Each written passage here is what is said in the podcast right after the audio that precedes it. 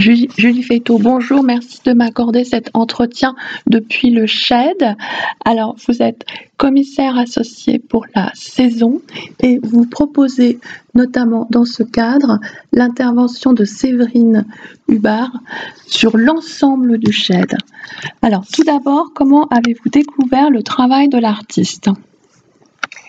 Alors, la première sculpture de Séverine que j'ai découverte, c'est au Musée d'art contemporain, d'art moderne et contemporain de Strasbourg, au MAMS, où Séverine avait réalisé une sculpture assez monumentale, qui était des, maisons, euh, maison tout à fait traditionnelle, euh, avec un toit euh, en pente, comme un petit pavillon. Et ces petits pavillons étaient tous connectés soit par le sol, soit par le toit. Et donc, elle avait produit une espèce de, forme comme ça, assez fractale, un peu comme un, arbre maison. Euh, ça, c'est la première fois que j'ai découvert son travail. Et puis, j'ai fait des recherches parce que c'était une démarche qui m'intéressait, qui m'intéressait notamment pour la D'abord parce que cette question de l'architecture et de l'espace public sont des questions qui m'intéressent depuis, euh, depuis longtemps et euh, qui me semblait qu'elle elle, son travail portait une, une réflexion, une, des questions euh, sur ce sujet. Et puis, j'ai retrouvé le travail de Séverine à l'occasion d'un projet qui s'appelait la presqu'île, le, musée éclaté, pardon, mhm. organisé par l'école d'art de Caen qui euh, se déployait sur l'ensemble de la presqu'île de Caen, donc de la, ville même jusqu'à la mer, jusqu'à Ouistreham, et où euh, je me souviens plus précisément, mais je crois qu'il y avait une quinzaine d'artistes euh, qui étaient invités à investir des sites qui avaient été présélectionnés par l'école. Et Séverine, elle, avait souhaité présenter, donc elle était invitée à ce moment-là par les bains-douches à, à Lançon, puisque ce projet se faisait en partenariat avec d'autres lieux d'art contemporain de la région. Et elle avait réagi en fait à un lieu en particulier qui est un, château, euh, le château de Nicolas Ledoux. Par rapport à ses réflexions sur les questions de, d'architecture, d'urbanisme, d'organisation de l'espace et d'utopie, évidemment, euh, ça l'avait frappé, euh, l'existence de ce château, et donc elle avait réalisé une œuvre qui était une réponse à cette construction que juste en face. Euh, donc ça, c'était la deuxième fois que je voyais des pièces euh, en vrai. Et puis, par ailleurs, on a collaboré avec euh, Stéphane Tidet dans le cadre d'un projet hors les murs dont, je faisais le commissariat. Et Stéphane nous a dit ah, le travail de Séverine Hubert devrait vous intéresser. Voilà. Donc ça, c'est les, préalablement à, notre rencontre. Voilà les contacts que j'avais eus avec le travail de Séverine Hubert. Alors, comment est-ce que voilà, vous avez voulu euh, lui donner carte blanche pour le SHED et comment est-ce que vous avez délimité, euh, défini ensemble cette réponse euh, au lieu? Alors, au SHED, donc le SHED sur un site qu'on appelle aujourd'hui Grélan, en référence à l'usine Grélan, qui était mhm. donc une usine de mèches de bougies qui a été construite à la fin du 19e et qui donc est le, les, qui sont les locaux, enfin, c'est les locaux dans lesquels le chef s'est implanté euh, tout, tout au début, depuis 2015. C'est le premier endroit où on a organisé des expositions et des résidences. Donc c'est un lieu qui est euh, assez conséquent puisqu'il fait euh, l'espace d'exposition aujourd'hui fait 480 mètres carrés. Euh, il est très présent, très marqué. Le sol est en tomate, les murs en briques euh, apparentes, repeintes à certains endroits, le toit en dents qu'on appelle donc toit en shed, avec un plan libre. C'est un volume euh, conséquent qui fait 4 mètres sous poutre, 6 mètres 50 sous fêtière. Donc on, a vraiment un, volume très conséquent, très présent. On est, on, pourrait dire peut-être qu'on est dans l'anti-white cube, euh, et je dis ça, ça aura son importance mm. évidemment euh, dans la proposition que Séverine a faite. Donc, quand on invite des artistes euh, dans ce lieu, enfin quand moi je l'ai fait en collaboration avec Jonathan entre 2015 et 2017, et pour une sorte de retour dans le cadre de cette invitation que m'a faite Jonathan, le, la production d'une installation in situ, elle est pour nous, elle est presque naturelle. C'est-à-dire que pour réagir à cet endroit, pour répondre à cet endroit qui est très fort, euh, il est difficile d'envisager de déplacer des œuvres existantes. En, règle générale, jusqu'à présent, en tous les cas, ça a toujours été des propositions euh, inédites. Euh, et on, a, quand on a appelé Séverine, la première chose qu'on lui a dite, c'est pour l'exposition pour la programmation peinture pensée par Jonathan l'année dernière, on a construit quatre simèses euh, mhm. qui font euh, de 4 mètres de haut sur 25 euh, mètres de long. sache que on ne va pas les garder. Si tu veux utiliser ces simèses, libre à toi. Donc elle n'était pas du tout obligée de le faire, mais en tous les cas, on lui a dit voilà, c'est une matière possible pour l'exposition euh, pour laquelle nous t'invitons. Euh, donc on a Séverine est venue une première fois sur place et au cours de cette visite, en fait, elle a été euh, intriguée par un élément d'architecture au shed qui s'appelle un regard d'homme ou trou d'homme.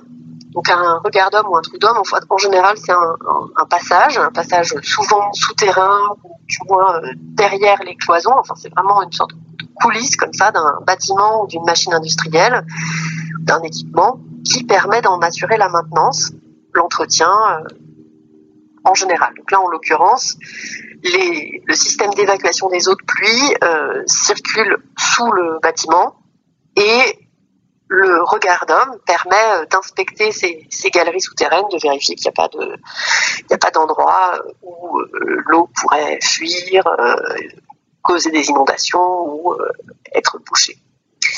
Et ce qui intéressait Séverine dans ce tunnel, il y avait plusieurs choses. à ce moment-là, elle était elle avait rencontré un artisan qui cintrait de la tôle ondulée et donc elle avait envie de faire un tunnel. La deuxième chose, c'est que euh, dans son travail, euh, Séverine travaille sur ces, questions de perspective, de point de vue, d'organiser le regard. Donc un tunnel, en fait, ça, crée ça, c'est-à-dire que ça, ça dirige euh, des points de vue dirige une circulation, mais ça dirige aussi des points de vue. Et puis, la troisième chose, c'est que ça l'amusait euh, d'être une artiste femme et euh, de, de travailler à partir, de prendre comme point de départ pour son, sa proposition l'expression regard d'homme.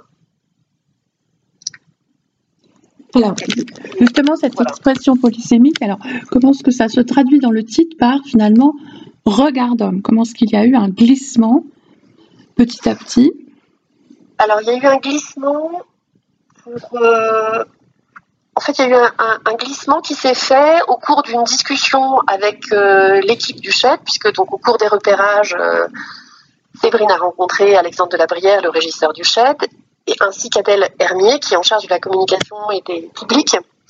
On, aime travailler, enfin que, les artistes y rencontrent d'emblée toute l'équipe et que toute l'équipe rencontre d'emblée euh, les artistes qu'on invite euh, pour mieux les accompagner et puis mieux préparer les expositions. Et là, en l'occurrence, euh, dans la discussion, Adèle Hermier identifie, entend ce mot, regard d'homme, et puis elle, qui n'avait pas l'historique de la réflexion de Séverine, euh, elle entend Regardum comme aquarium, hmm. comme auditorium. Et euh, cette, euh, cette coïncidence phonétique, cette homophonie, elle a, elle a plu à Séverine, qui s'est dit ah mais oui en fait un lieu d'exposition c'est un lieu qui est dédié au regard, de la même façon qu'un auditorium est dédié à l'écoute. Et, euh, et donc euh, voilà comment comment est arrivé cette, euh, ce néologisme étrange, regard d'homme, nous qui nous a enfin, qui nous a tous amusés. Je pense qu'il traduit aussi une forme d'humour qu'il y a dans le, la personnalité et le travail de Séverine qui qui cherche aussi à, à faire des formes qui qui peuvent être abordées de façon très différente. C'est-à-dire qu'on peut regarder cette exposition comme un labyrinthe, on peut la regarder comme une, une maquette d'urbaniste, on peut la regarder comme un ensemble de sculptures, on peut la regarder comme une référence au constructivisme qu'elle revendique d'ailleurs. Vous voyez, en fait, ça, traduit aussi cette, euh, cette polysémie du travail de Séverine, qui est intentionnelle. Alors, justement, sur les côtés de cette sorte de, paysage, il y a comme une sorte de frise qui reprend aussi des grands courants euh, de l'art euh, conceptuel et constructiviste. ça, j'ai trouvé que cette citation était particulièrement intéressante. Comment est-ce que, le tout s'orchestre? Parce que c'est à base de rebut, hein, principalement, sa démarche. Tout à fait. Alors pour cette exposition, elle a travaillé vraiment à partir d'éléments récupérés. Euh, et voilà, on a fait, euh, on a fait les poubelles d'Emmaüs pour faire la mm. sculpture. Euh, il se trouve que la passerelle qui traverse l'espace d'exposition et qui crée donc ce point de vue un peu surplombant sur l'ensemble de sculptures et le lieu d'exposition a été construite à partir de la structure en bois des cimaises dont j'ai parlé au mm. début de notre conversation. Euh, et on a aussi travaillé avec un, une recyclerie qui s'appelle les Bâtineurs, qui est une organisation en fait qui, dans le cadre d'un programme de réinsertion sociale, fait de la déconstruction et euh, organise du, réemploi, enfin met à disposition des matériaux en vue de réemploi. Et donc ce sont des gens qu'on a contactés, euh, que la démarche de Séverine intéressait, et euh, l'exposition elle est née finalement de, ces trois répertoires, puisque en fait ce qui intéressait Séverine dans dans les matériaux qu'elle pouvait trouver euh, à partir de, ces différentes sources, un lieu d'art euh, qui, qui construit et déconstruit, Emmaüs qui recueille du mobilier euh, que les gens ne veulent plus mais qu'il revend, donc il remet en circulation malgré tout, et les bâtineurs qui sont eux aussi dans cette logique de transformation de, matériaux. Ce qui l'intéressait, c'était comme souvent dans son travail, travailler à partir d'un répertoire euh, assez quotidien, assez ordinaire, qui est celui de nos aménagements intérieurs domestiques. En fait, euh, à Emmaüs, on trouve euh, des armoires en chêne sculptées avec des fleurs ou des meubles de cuisine Ikea en, aggloméré, donc des, matériaux qui sont de qualité très différente. Et jusqu'à présent, en fait, elle avait euh, toujours utilisé la couleur de ces matériaux pour euh, penser, concevoir ses assemblages. C'est la première fois qu'elle décide de repeindre l'ensemble de ses sculptures en blanc, qui est une réponse à la fois aux couleurs présentes dans l'espace. Donc il y a une espèce de, retournement comme ça du white cube. Euh, le white cube, c'est pas l'espace d'exposition, ce sont euh, euh, ces modules sculpturaux qui s'agencent entre eux dans un espace où se trouve la couleur. Je vous parle de ça pour répondre à votre question mm. sur les, cette, les skylines. C'est ce qu'elle appelle les skylines, ces petites étagères sur lesquelles elle a posé des matériaux qu'elle a sélectionnés parce que elle les a trouvés telles quelles et ils lui semblaient intéressants telles quelles soit parce qu'ils évoquent des, formes architecturales. Euh, pas si vous voyez, il y, avait un endroit où il y avait une petite plaque avec une sorte, enfin ça ressemble à un arc de triomphe, mm-hmm. Mm-hmm. Euh, une plaque avec euh, une, ouverture arrondie au milieu, qui est en fait un élément qu'on trouve sous les éviers, très banalement. Et euh, ça l'intéressait de, retrouver en fait dans ces matériaux de construction, dans, dans des choses encore une fois assez ordinaires, euh, que dont Emmaüs même euh, ne veut plus, soit parce que les éléments sont abîmés, soit parce qu'ils ont traîné trop longtemps dans leur dans leur stockage. ça l'intéressait de, retrouver finalement des formes qui évoquent l'architecture. Et cette cohabitation, pour elle, elle est vraiment très importante. C'est-à-dire que quand on, traverse euh, cette exposition, euh, on est à la fois euh, face à des maquettes, donc qui, représentent des espaces plus grands, des espaces habitables dans lesquels on peut se projeter mentalement. Mais ils sont aussi, ce sont aussi des éléments issus du mobilier. Donc on retrouve, on reconnaît des éléments qui peuvent être des étagères, des éléments qui peuvent être des éléments décoratifs, des portes, etc. Et on, ils sont assemblés comme des sculptures. Ils tiennent debout comme des sculptures. Euh, donc là, j'ai dévié sur la question du, blanc euh, par, rapport à cette question du mhm. white cube, mais mhm.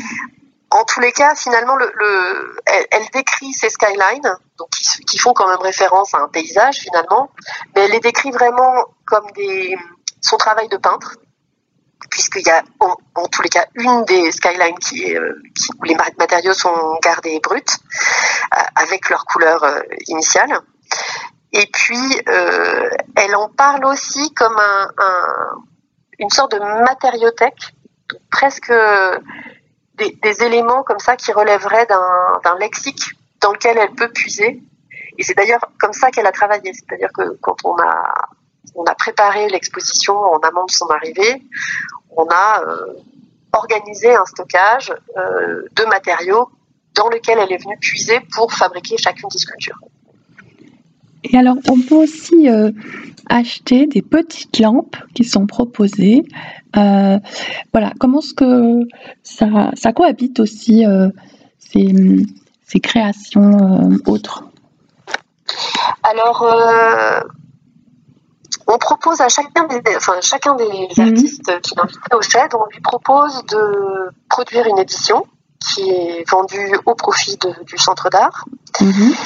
Et donc, on l'a proposé à Séverine comme à l'ensemble des artistes qu'on invite. Les propositions peuvent être d'ordre très différent. Il peut s'agir d'éditions imprimées, parfois euh, de toutes petites, toute petites séries de multiples. Euh, là, en l'occurrence, toujours autour de, ce jeu que Séverine aime euh, jouer autour du décoratif, du mobilier et de la sculpture, elle a proposé euh, de fabriquer euh, une série de petites lampes qui sont fabriquées vraiment selon le même principe que les sculptures elles-mêmes, c'est-à-dire chute de bois, clouteuse, peinture blanche, sur un élément fonctionnel, puisque ces lampes fonctionnent vraiment, et euh, la seule différence avec les sculptures qui sont présentées dans l'espace d'exposition, c'est un élément de ces petites lampes sculptures qui est euh, peint avec une peinture euh, photoluminescente.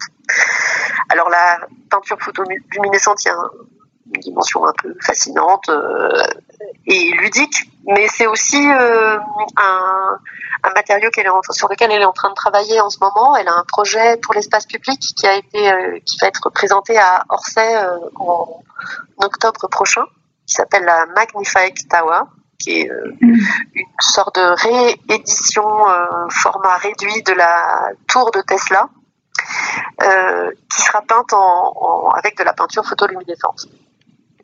Bien, bah écoutez, je vous remercie beaucoup, c'était très complet.